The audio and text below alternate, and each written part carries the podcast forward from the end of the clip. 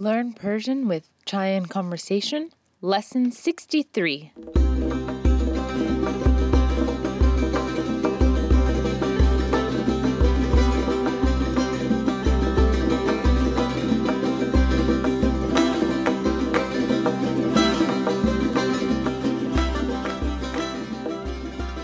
Hello, and welcome to lesson 63 of Learn Persian with Chai and Conversation.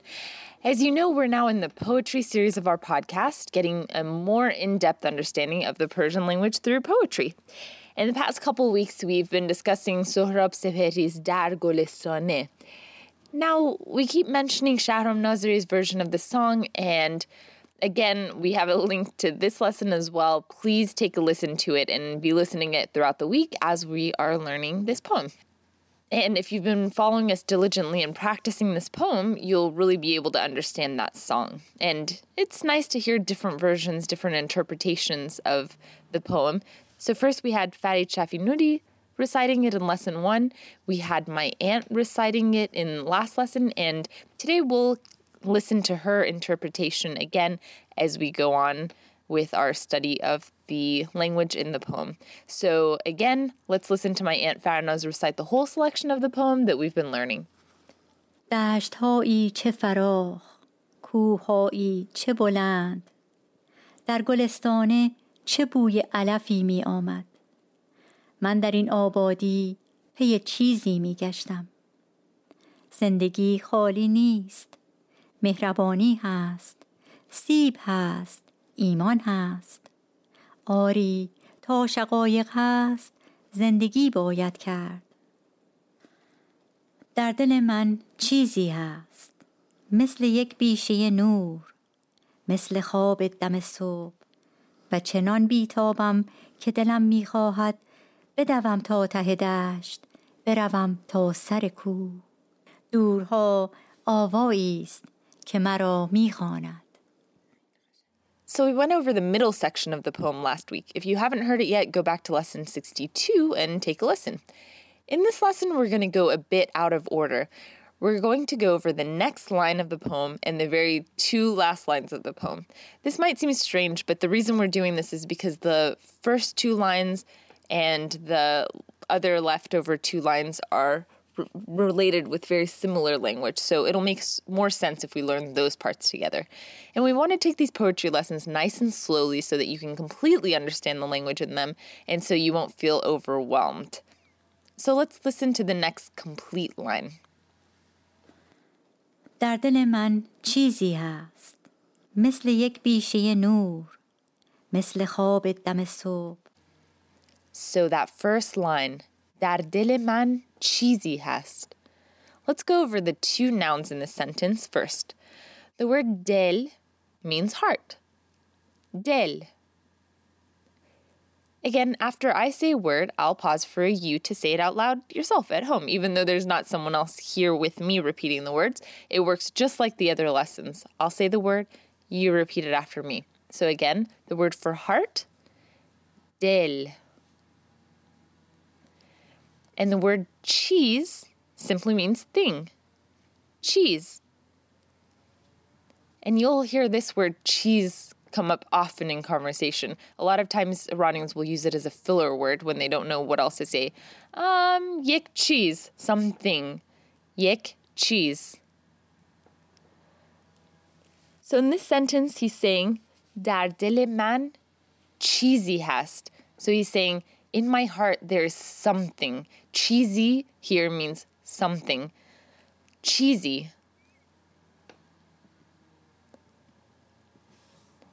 And then dar de le diliman. Let's break this down.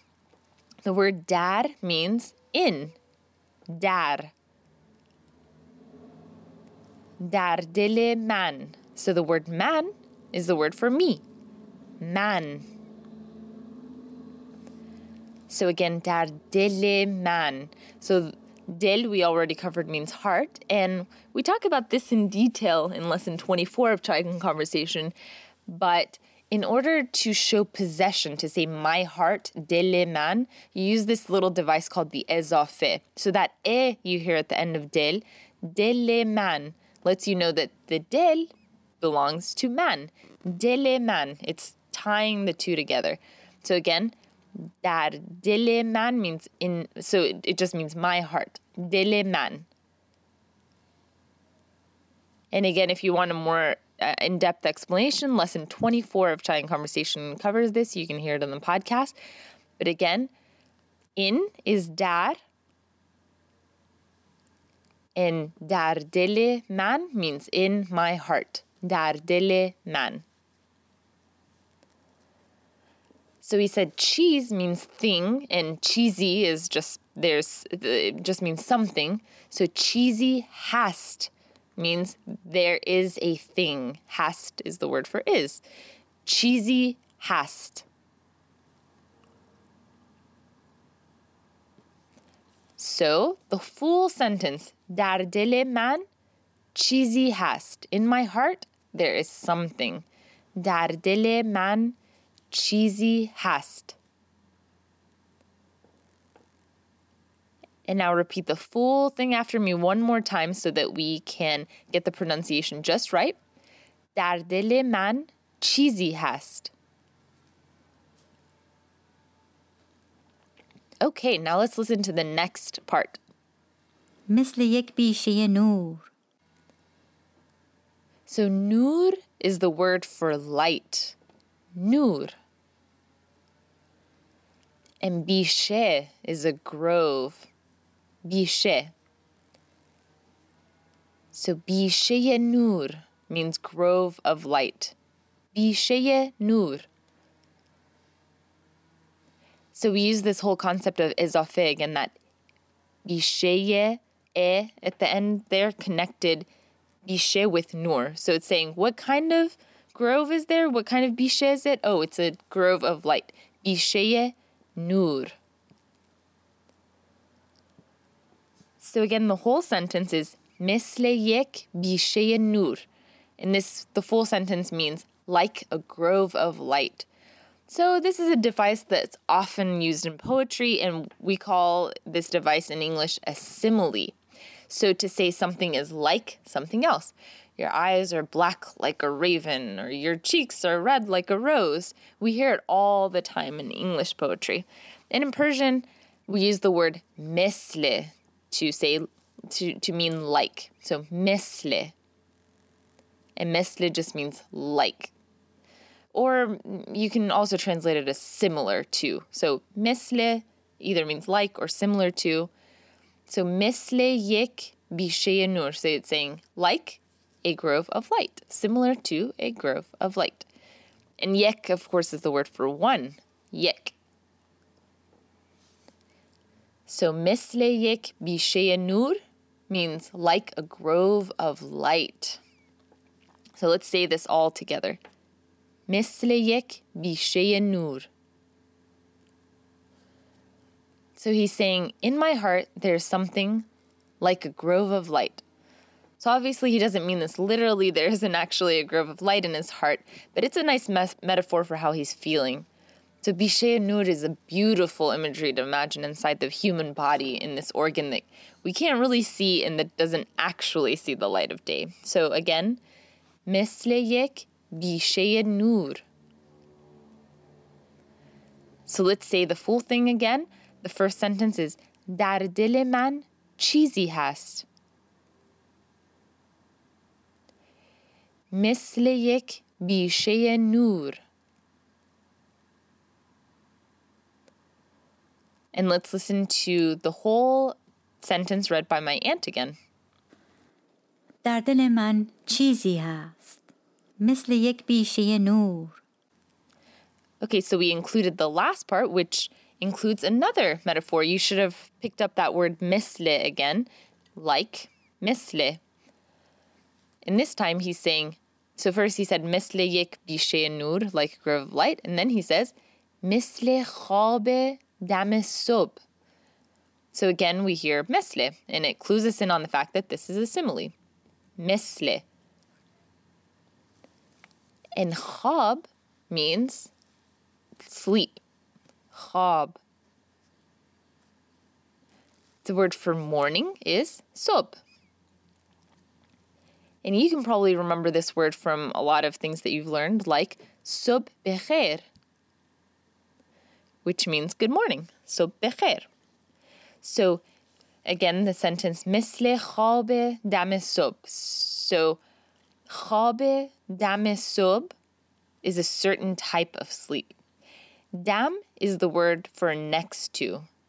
Dam. So khabe dame sub means the sleep next to the morning. So the sleep that happens in the morning when you're so close to waking up. It's a very sweet sleep, this top of the mo- morning sleep. And again, we're using that uh, tool of the ezafe to link these words together. E dame sob, which means that it's saying, what kind of khab is it? Oh, it's the khab of the dame soap, like the khab next to the morning.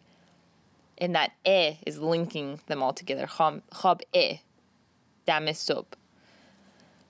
So, again, for a more clear explanation, lesson 24, but for now, let's repeat this together. Khabe dame soap. And the full thing, misle khabe dame sob And that means like the morning sleep. So first we had misle bishe nur. And then مثل خواب دم صبح.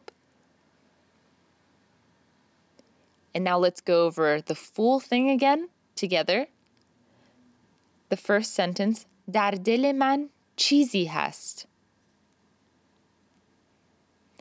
مثل یک بیشه نور. مثل خواب دم صبح. And now let's listen to my aunt say these. در دل من چیزی هست مثل یک بیشه نور مثل خواب دم صبح All right. And now let's listen to the very last two lines of the poem. Now let's hear my aunt say these two lines. دورها آوایی است که مرا میخواند Okay, so the first part says durha avayist. So this is actually a poetic way of saying durha avayi hast. So in poetry, it's common to play with words like this. Um, avayi hast can be blended together to say avayist. And you could say this in conversation, but you probably would hear it as avoy hast. Um, but this is the the more you listen to poetry, the more you'll understand this kind of wordplay. And this is what makes the flow of Persian poetry so beautiful. You can kind of play with words like these. So again, you can say durha avoy hast, but then in the poetic way to say it, he's saying durha avoyist and you can see it just flows with the poetry better. So let's break down what this means. Ava means voice. Ava. So avai hast means there is a voice. Avai hast. Or as it's said in the poem, avaist. So there is a voice. Avaist. And durha means in the distance. Durha. So dur by itself means far. So dur. And durha means somewhere in the distance, somewhere far. Durha. So again, this together. Durha avoist. In the distance, somewhere far, there is a voice. Durha avoist.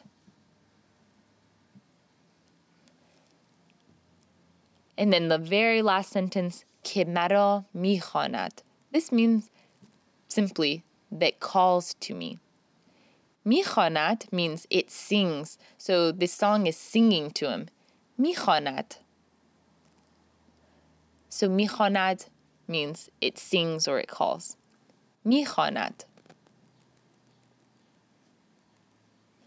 So mara mara میخواند. Again, mara is a shortened version of man ra. And man is of course the word for me. We've learned, you know, said it before in this sentence in this lesson as well. And we've said ra doesn't really have a direct English translation. It's a connector, like to. So man ra or to me. Man ra. And in the poem they shorten it to mara. Mara. Or the long version would be man ra. And ke simply means that. Ke. So ke maro mi michonad altogether means that sings to me. Very simple. Ke maro mi michonad. So let's say it again together. Ke maro mi michonad. So durha آوایی است که مرا میخواند دورها آوایی است So again, let's listen to the full selection of our poem. Now, there are only a couple lines left that we haven't covered yet, so hopefully you understand most of it at this point. دشتهایی چه فراخ کوههایی چه بلند در گلستانه چه بوی علفی می آمد. من در این آبادی پی چیزی می گشتم.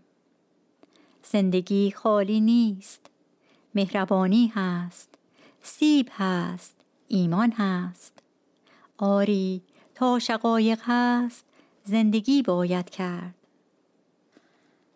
در دل من چیزی هست مثل یک بیشه نور. مثل خواب دم صبح و چنان بیتابم که دلم می‌خواهد بدوم تا ته دشت بروم تا سر کوه دورها آوایی است که مرا می‌خواند And this is a completely new thing we're trying out this poetry series. So we'd love to get your feedback about the pace that we're going at. Uh, if there's anything that you'd like to learn, if we're going too fast, too slow, uh, any other poems that you can think of that you have been dying to learn about. Um, please email us with any of your comments, suggestions, snide remarks. We love hearing all of it. And you can find our contact information at chaiandconversation.com with chai spelled C H A I. And thank you so much for listening, and we'll see you at the next lesson of Learn Persian with Chai and Conversation.